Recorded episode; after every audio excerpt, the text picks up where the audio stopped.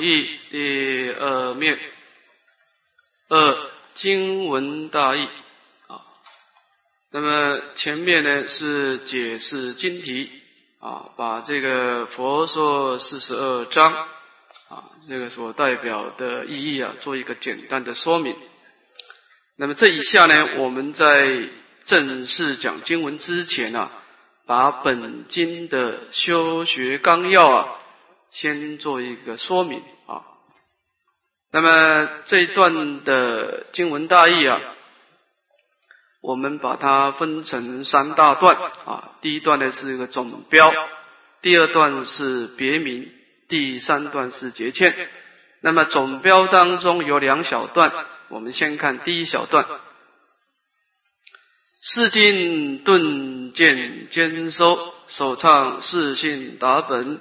解无为法，名曰沙门；又曰心不细道，意不结业，无念无作，非修非正，不利诸位而自从罪，名之业道。金刚无助之子，为魔不二之门，不业持义，此为顿教。那么四经顿渐兼收。那么这个以下的四十二个篇章呢？它的内涵呢，有顿教的法门啊。那么顿教的法门基本上是一种理观的，就是观察这个不生不灭的理性，叫做顿。因为它的误入呢是特别的圆满，特别的快速，叫做顿。那么这个见教呢，就是一种修行的方法啊。就是说，虽然我们的本性是清净，但是。从无量劫的流转当中呢，的确有很多的造作，造了很多的业力，那么也就留下很多的痕迹了啊，有留下一种善的功能或者是恶的功能，这些都加以调整。那么这个见教呢，就是一种界定会的调伏法门，叫做见。因为这样的成就啊，它是要慢慢的见识成就的，所以叫做见。那么这一下呢，先讲这个顿的内涵。首唱四心达本解无为法，名为沙门。那么这一下对这个沙门呢做一个定义。这个沙门的意思呢，就是出家修道者的总称。当然，这当当包括了外道的出家者，也包括那个佛门的出家者啊。只要能够离开世俗的家，修学这个道。那么都叫做沙门。不过这个地方的本经对沙门的定义呢，它有比较高的标准。他说，什么样的人有资格称为沙门呢？就是你能够四心达本解无为法。这个“四”啊，应该把它解释成观照啊。那么智者大师的观心法门，就是说呢，我们在念心在关照的时候。你先不要向外关照，你先关照你这一念明了分别的心事。当然，这个智者大师的关照法，他是先做因缘观呐，做一个粗浅的关照。那么，透过因缘观，我们马上看到我们这一念心啊，有种种的功能啊，比如说有些人喜欢布施啊。他的东西就很习惯于很欢喜的把它送给别人啊，来跟大家一起受用。他这个布施的善根是怎么来的呢？这过去有过去生有造布施的业力。有些人他就有持戒的善根，他对于佛陀所制定的维系戒法或者是根本戒法，他就能够很习惯来奉持。那么当然这个都不是今生才有的，他多生多劫就欢喜持戒。啊，有些人他他能够忍辱啊，你种种的不合理的事情加诸在他的身上，他能够不动，安忍不动。好，那么我们在关照的时候，我们看到自己内心当中有很多善良的功能。当然，不幸的是，也有很多邪恶的功能。有些人贪欲重啊，有些人他贪欲很重，贪财、贪色、贪名。但是你骂他打他他也无所谓，他没有什么脾气啊。有些人他是非常的洁身自爱啊，少欲知足，但是他的嗔心很大你一点触挠他，他就不得了，发脾气啊！所以我们内心当中有很多很多的善良的功能、邪恶的功能，这个是怎么来的呢？这个不是上帝创造的，就是我们过去当中无始劫来烁烁的造作、烁烁的欣喜，就有我们现在的这种内心的善恶的功能。那我们刚开始在关心的时候，应该是先观察到内心的这个表层的这些有为诸法。为什么叫有为呢？因为这种善的功能跟恶的功能，都是要假借因缘才能够出现。那么，当我们在升观我们的正念心，那么用这个我空法空的智慧呢，把这些假借因缘造作的善恶功能，把它拨开来，就会看到我们的每一个人的本来面目。所谓的四性达本，就是通达到我们最初的本性。而这个本性是无为法，你不用假借造作，它就存在。你造了再大的善业，它的本性是如；你造了再大的恶业，它的本性也是如。你你这个造善造恶不能改变它的，它的本性不能改变。你造善会累积一种善的功能，造恶累积恶的功能，但是这种功能不能影响它的本性。这个清净本然周遍的法界的本性是不能改变的。那么这种不能改变的本性就是无为法，因为它不是假借因缘而出现的，所以它就不会因缘法所改变。好，那么当一个人在关心的时候，从有为的善恶的对立法而观察到圆融无碍平等的法性的时候。那么你就有资格称为沙门，你开始在修道，修道，你有资格修道啊。又言心不悉道，意不结业，无念无作，非修非正，不利诸位而自从罪，名之业道。前面是讲修行者是一个就着一个人来发明这个无为法啊，发明这个顿教法的。这以下是耶者法，前面是耶人，这个是一法。那么这个法，当然这个法指的是道了啊。那么什么样的法才叫做道呢？就是我们在念心呐，心不系道啊，我们的心呐，不要在这种界定会的因缘造作啊，不要去思念种种的啊界定会的善法。当然也不应该结业，你也不要去思维种种的恶法，起种种的贪嗔痴的烦恼。你内心当中呢，不思善也不思恶啊。那么不思善也不思恶，你内心当中因何因住呢？安住在什么境界呢？无念无作，非修非正啊，就是无念无作，当然是掖着远离恶法了，没有恶法的念，也没有恶法的造作啊。那么内心当中也不安住在善法的修跟善法的正啊，就是远离善恶的这种对立的因缘观。那么这个时候呢，安利在不利诸位，这个时候没有任何的结尾啊，没有说哎你是一个功德相，他是过失相啊，你是一个人，他是一个恶鬼道，这种果报体，这种五蕴的果报都是因缘所生法啊。那么这种因缘所生法拨开以后所现现的。这个如一切法如的心事呢，这个就叫做道。那么当然，这个道就是一种无为的真理了啊。或者天台中给他一个名称，叫做现前一念心性。好，那么就是这个就叫做道啊。那么金刚无助之子，为魔不恶之门，不业时义，此为顿教。前面是掖着本经的经文，把这个顿教的旨观啊，把它发挥出来。这以下呢，那么引用其他的经典来做一个旁证。比如说《金刚经》，《金刚经》呢是开导一个已经发的菩提心的菩萨啊，菩萨发了阿秒多罗三藐三菩提心，银河因住，银河降伏其心。那么菩萨的菩提心呢？他要上求佛道，下化众生。但是这样的一个上求下化的心呢，当然是一个有为的造作了。那么这个有为的造作，应该以什么当当做字体呢？那么《金刚经》解释说，以无助为字体。我们解释一下，我们一般人的菩萨，在遇到逆境的时候啊。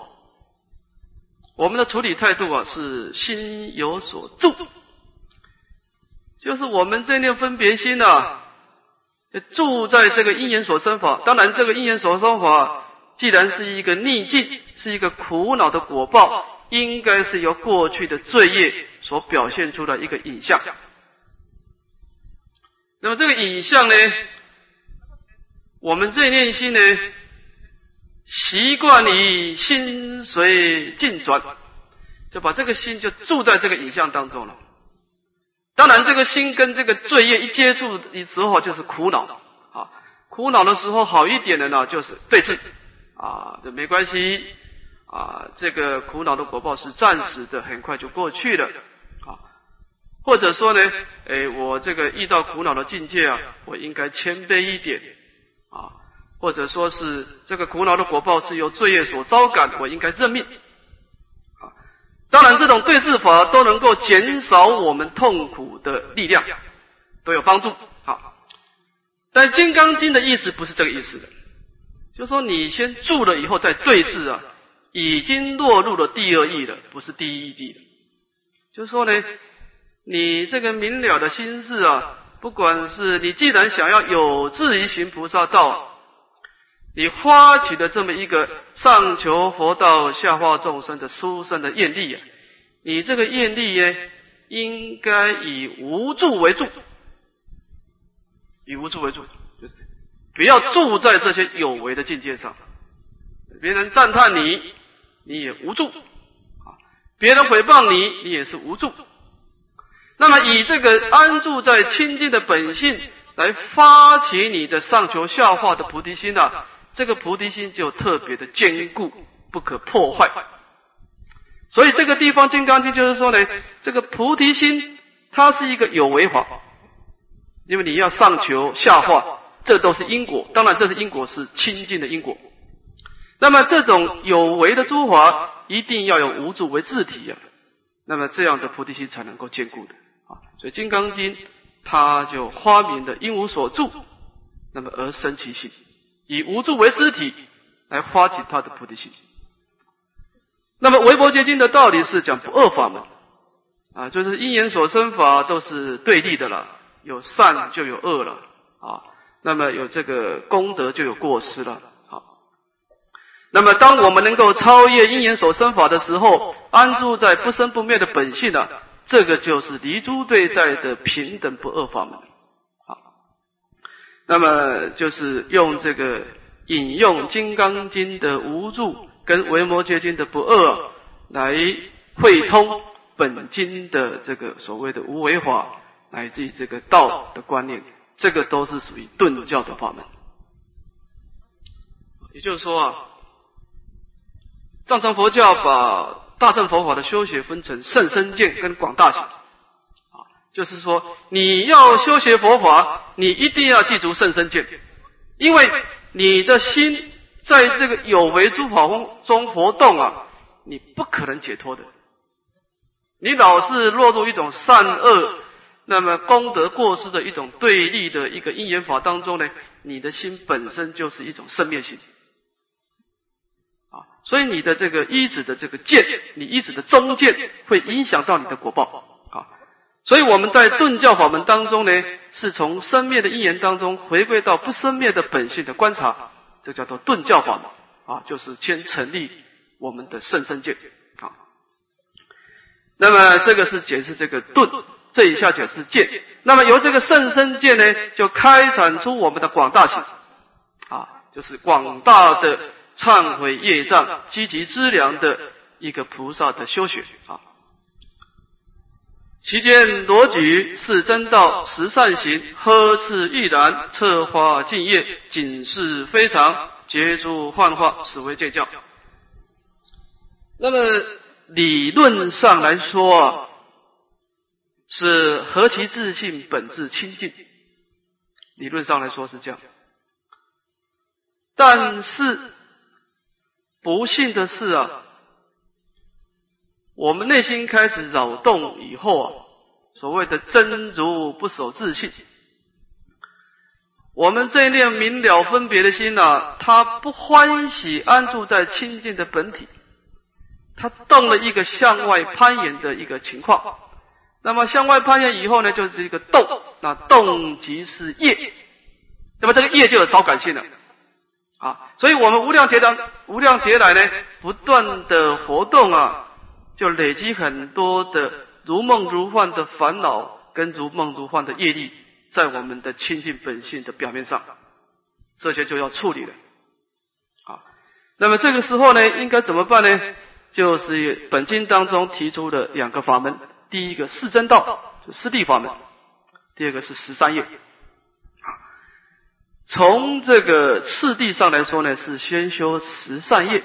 这个十善业等于是一个戒恨了。持戒啊，那么这个持戒呢，当然有身口意啊。身业是不杀不盗不淫，那么口业是不两舌不绮语不妄言不恶口，那么意业是无贪无嗔无痴啊。这个就是一个修持观的基础啊。那么接下来就是观这个四圣谛啊。四圣谛呢，就是说啊，世间上的因果的法则有两种。一种是杂染的因果啊，苦集恶地，就是痛苦的果报是怎么来呢？是烦恼罪业招感的。这个地方很重要，苦是由极地所招感。有时候我们在修学佛法的时候啊，身心感到痛苦，拜佛啦，或者是你要修一个善法的时候，有很多的障碍。但是我们有时候会起颠倒，以为说因为拜佛使令我痛苦，其实错了。拜佛它是一个界定会，它是招感安乐果报的。就是说呢，那这应该怎么解释呢？就是说啊，我们在过去没有修行之前，就已经累积很多烦恼跟业力。那么因为现在修学佛法，把这个烦恼业力逼出来了，重报轻受。所以我们要永远知道这个因缘果报。苦果是由极地招感的，这个极地就是烦恼跟业力啊。那么乐果呢？这个灭，这个灭灭就是一种熄灭痛苦的安乐果报。那么这个安乐果报是怎么来呢？是由戒定慧所招感的。所以呢，我们的生命当中有两种的因果。第一个，你可以选择累积烦恼业力，那么就招感的个体的痛苦的果报。或者你也可以选择你生命当中呢多多的累积戒定慧，那么就容易招感安乐极尽的果报。那么透过这个四圣谛呢，就看到了染尽的因果，那么有助于我们对生命的一个正确而不颠倒的抉择。那么透过这个十善业的持戒跟四圣道的止观呢，来呵斥毅然，策划敬业。一方面灭恶啊，忏悔业障。不过在灭恶方面呢，本经特别的对三界的贪欲烦恼呵责的特别重啊。那么在策划敬业方面呢，等于是成就戒定慧一个生善灭恶啊。这个是在本经当中呢，所谓的建教的一个广大型的第一个内涵，就是劝勉我们修习戒定慧。那么本经的第二个主题呢，仅是非常结诸幻化，就是策发我们的出离心。那么透过这个无常观，无常观啊，就是说，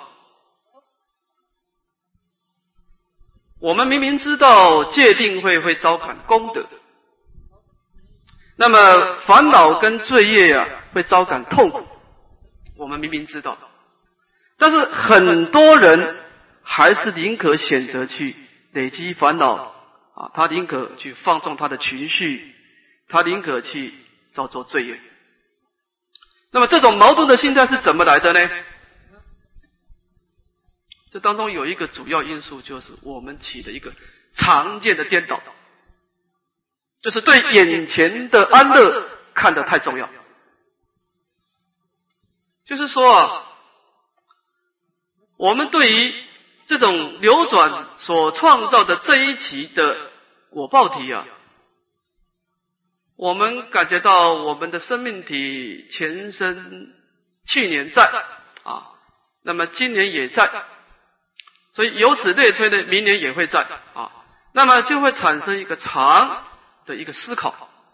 我们以为我们的生命会永久的留留存在世界，那么就做一个永久留存的打算。那么由于对眼前的得失看得太重啊，就不惜的去创造罪业来保存今生的快乐啊，所以这个地方就是一个问题的啊。所以这个地方怎么突破呢？就观察这个死亡的到来。就是我们经常要观察啊，我们今生的生命呢，这个死亡总有一天会到来的。而当死亡到来的时候，万般带不去，只有业随身啊。我们今生所累积的财富，所累积的名声啊，乃至于种种的眷属，我们今生认为很重要的种种的东西，都被死亡所破坏。而当一个生命转成另外一个生命的时候，唯一能够超越死亡而到来生受用的，就是我们在佛堂当中的礼拜、赞叹、供养的善业。这个善业是可以超越死亡，让你来生继续受用的。那么，透过这个无常的死亡观呢，有助于让我们明白在生命当中。哪些只是一种暂时的希望相，而哪些的造作是一种永恒的功德相？比如说你持戒，你虽然持戒的时候给你带来很多不方便，但是你持戒的善业会能够让你来生乃至于来生继续受用。所以这个无常观呢，能够使令我们从常见的颠倒当中觉悟出来，啊，把这个。迟早要到来的死亡，来提前来警告自己啊。那么这个时候呢，能够捷足幻化，知道世间的这些名利得失成败都是暂时的因缘，如梦如幻。好，那么这个时候会警惕我们赶快的积功累德。好，那么这个无常观有这个好处，会有一种精进的功能啊。这个就是见教。所以在四十二章经当中，有四十二个篇章啊，基本上的修学的主题就是两个，一个是劝勉我们修习戒定慧，第二个就是劝我们修习无常观，啊，这是两个建教的法门啊。那么这是一个总标了。我们看第二段的别名啊，个别的把戒定慧跟这个无常观的内容啊，把它做一个说明。先看第一段的。别名，吾欲染不去，则敬恨难成；敬恨不成，则本名不发。故反复以断欲去爱之修，以为行道守真之助，而要归无我。了得无我，心垢自尽，常光现前，是者名为解无为法。那么，在这个见教啊，所谓的对治法门当中呢？那么有两个主题，一个是对治易然，第二个是所谓的修学敬恨。啊。那么在这个灭恶深山当中呢，本经的次第啊，是先要我们先灭恶，因为你这个三界的贪欲烦恼啊，不透过持戒加以对治啊，那么你这个戒定慧啊，就很难成就，因为它会构成一种遮障。好所以，在这个断恶跟修善啊，是先断恶的，是先断恶再修善啊。那么善法不成啊，这个敬恨就是界定会不成啊。那么我们的本来面目啊，所谓的这个整体生命的心性啊，就很难开发出来。所以你不依止见教，你这个顿教也会有障碍。所以在修学的时候呢，反复在断欲弃爱之修，以为行道守真之助。啊，这个我们之前研究菩萨戒啊，会发觉啊，菩萨戒它的重点在大悲了，所以他在。戒法的对峙啊，就偏重在嗔心、慢心跟嫉妒心。嗔慢嫉，就是你要成就大悲啊，有三个烦恼是最大的障碍。第一个嗔心，第二个高慢心，第三个嫉妒心。反倒是这个贪欲的烦恼还不是很影响大悲。你算在菩萨界。佛陀对一个比丘、比丘尼的这个资具啊，你有拥有多少的钵、多少的衣服，佛陀并不是很在意这件事情啊。但是站在一个声闻法，因为声闻法的重点在于出离三界，而出离三界的最大的障碍就是贪欲，所以这个地方呢，既然本经它是引导一个修学者。啊，包括小乘的学者，也包括大乘的学者，那么帮助我们处理三界啊。那么这个三界的所有的障碍啊，最为根源的就是爱欲的烦恼。所以本经在这个三界的这个爱欲烦恼的对峙上啊，就有所强调。好，那么以这个持戒来断欲弃爱啊，使令我们少欲知足。那么透过这个。四圣地的止观啊，就是这个四念处观呐，不净苦无常无我，来当来当做憎恨啊，以这个持戒来当做止观的祝贺。那么最后呢，回归到不生不灭的我空的真理啊。那么了达我空的真理呢，你就能够进一步了达法空啊，心垢自尽。这个法空就是内心的这些有所得的污垢也消灭了。最后呢，就趋向于。我空法空的无为真理，啊，所以他的次第是先从有为的修学，而进入到无为啊。这个过去啊，在这个斋戒会啊，参公书讲这个八大人结经啊，他讲到最后他说啊，他说这个八大人结经的一个要点啊，就是啊。乘法身传至涅槃安。那么参公书说什么叫法身传呢？就是我们要紧的依止不生不灭的离体来修学善法。他老说啊，说前面的八大人劫啊，有八个条目啊，从无常无我到少欲知足，乃至于发起出离心、菩提心，这些都是有为的造作。那么这样的有为造作的一种忏悔业障、积极资粮的一个断恶修善的修持呢，你要依止不生变性，这样子才能够到涅槃安。有参公书说啊，前面的八种修学啊，如果不能跟法身传相应啊，你就到不了涅槃岸，就是你这些善法就流落到三界的生死大海当中。创造一个暂时的安乐果报，如此而已了。因为你缺乏一个法身传啊，所以这个地方很重要啊，就是说要透过前面的界定会的灭恶生善以后啊，最后回归到我空法空的无为法？啊，这样子的善法才能够有解脱的力量。好，那么这个是本经的第一个主题。啊，修习界定会。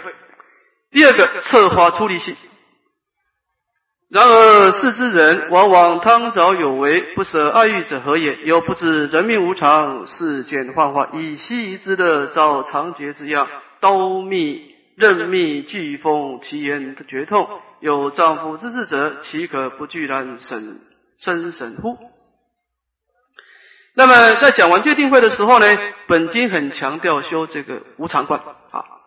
然而，世之人啊，一般的众生呢，就贪着有为，不舍爱欲啊，就是有为诸法。当然，特别是过去生善业强的人，他今生修行会有困难，因为他前生的善业太强啊，使得他今生的个体生命啊，他的身体健康，身相庄严啊，眷属又很孝顺美满，糟糕了。那么他这个时候呢？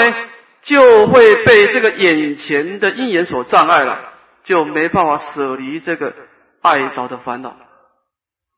那么为什么他不能够舍离爱着呢？他明明知道生命的目的应该积功累德的，那么他为什么拨不出时间来积功累德呢？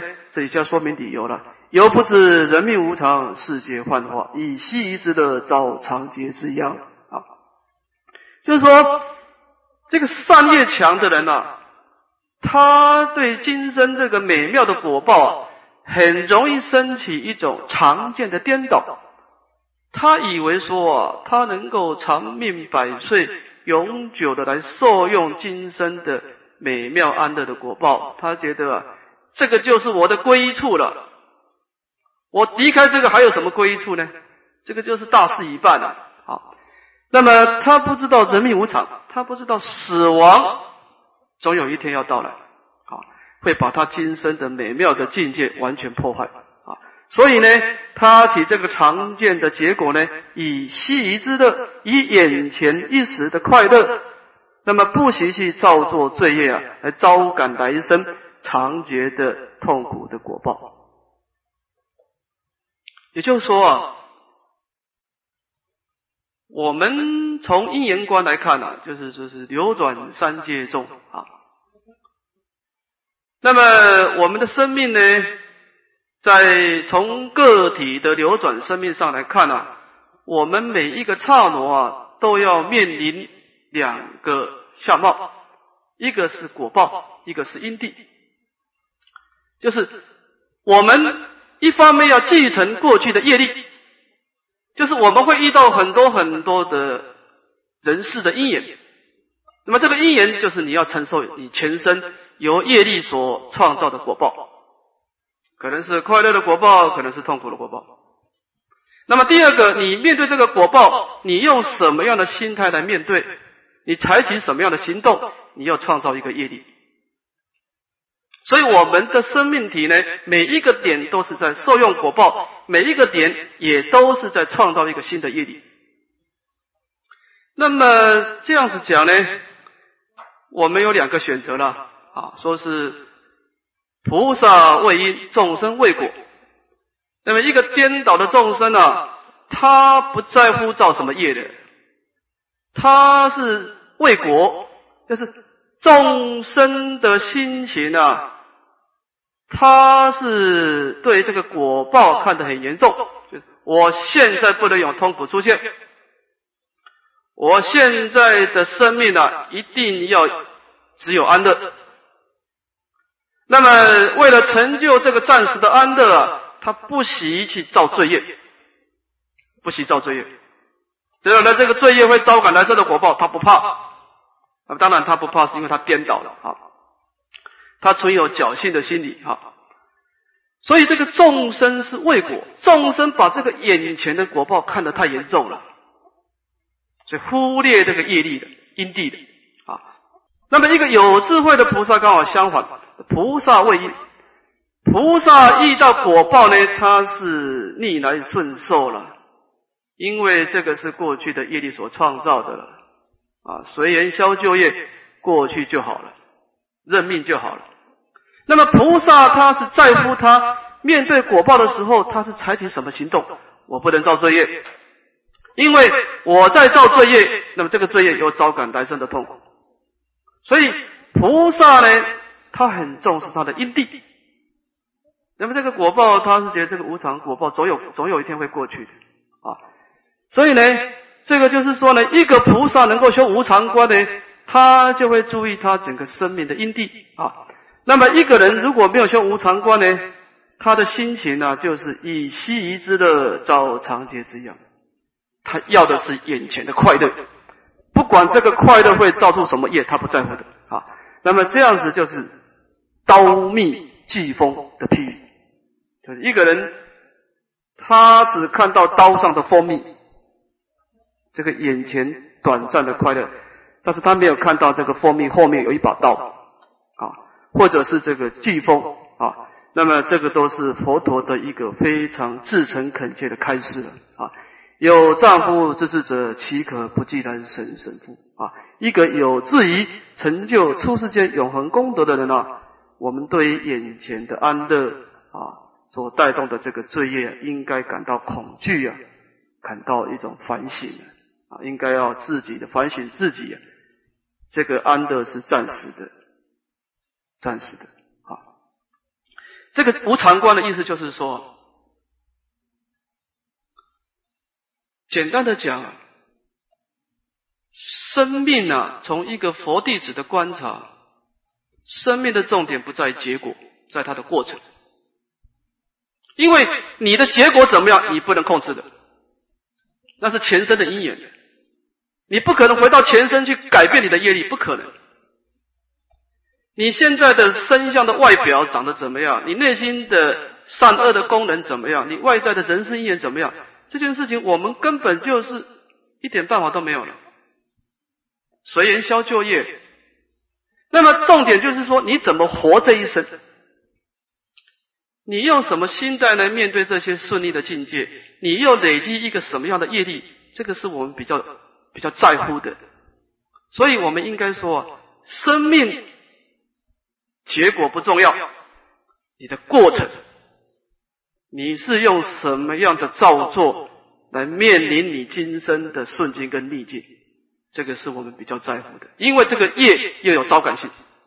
好，那当然你能够有这样的觉悟，那是因为你修无常观啊，啊，所以你能够从眼前的境界跳脱出来。啊。那么这个是第二个本经的第二个主题啊，就是修无常观。看第三段的总结。今云佛所言说，譬如石密，中边皆田，学者以此尽心焉，则五部诸君即可得门而入焉。那么，虽然前面讲到顿教的止观，也讲到这个建教的修学啊，但是佛陀的法呢，不管顿不管见啊，就像是蜂蜜，蜂蜜的甜度啊是非常的均匀。啊，不管是边缘的蜂蜜，不管是中间的蜂蜜，甜度都一样。也就是说呢，我们不能够指你媚事，也不能够指事媚理。啊，就是理跟事都很重要了。啊，我们能够从从从这个地方去体会啊，从本经上的顿渐兼修来体会啊，那么整个佛陀的五部诸经啊，这个五部诸经呢，就是天台宗啊。把佛陀的经典分成五部啊，《华严经》《华严部》《华严部》是讲顿教的哈。那么阿含方等波雷啊，是对治法门，是见教的啊，有见出、见中、见后。那么法华涅法呢，是会见归顿，把见教法门回归到顿，叫会见归顿啊，有三种啊。那么这个地方呢，就是说我们能够在本经的顿法跟见法好好的修学啊。也就能够领悟到佛陀这个说法的内容啊，就能够入门啊。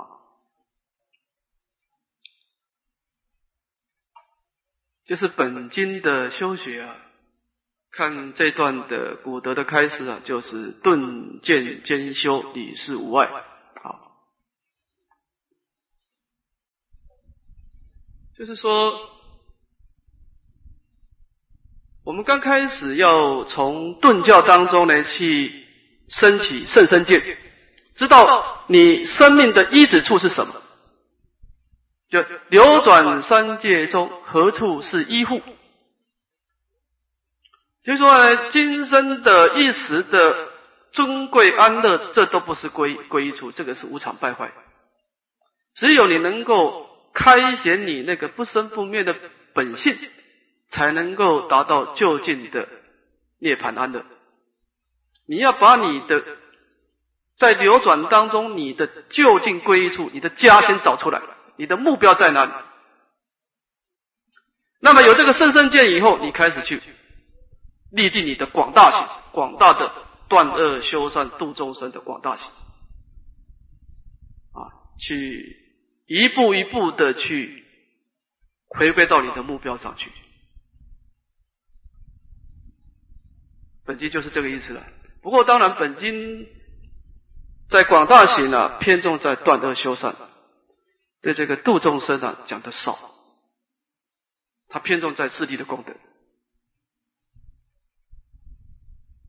是这样子的啊。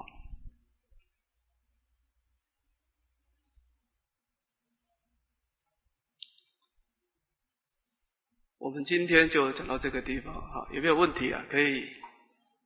提出来，大家讨论一下啊。